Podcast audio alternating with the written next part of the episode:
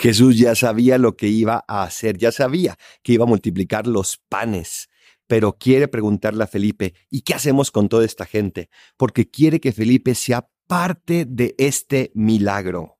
Dios quiere hacer milagros a través de ti y junto contigo, pero tienes que darle esa fe, esa confianza que le dio Felipe. Tal vez no de primera instancia, pero lo fue logrando no solo aquí, sino a lo largo de toda su vida, porque la fe y la confianza es una actitud con la cual tenemos que vivir y no simplemente un hecho aislado.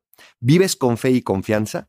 Pídele también la intercesión a Felipe para que él alcance de Cristo esa gracia que necesitas, porque estoy seguro, Él quiere multiplicar los panes a través de ti. Soy el Padre Adolfo, recen por mí, yo rezo por ustedes. Bendiciones.